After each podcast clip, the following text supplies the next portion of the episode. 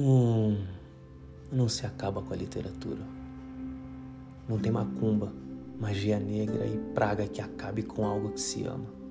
O amor é oniponente. Não acredite quando falarem, vou acabar com a tua poesia. Porque a literatura não é algo físico, não tem corpo, não é aço, não é tijolo, não é navio ou automóvel. A literatura é um fenômeno interno. É maremoto que puxa a gente. É avalanche lírica.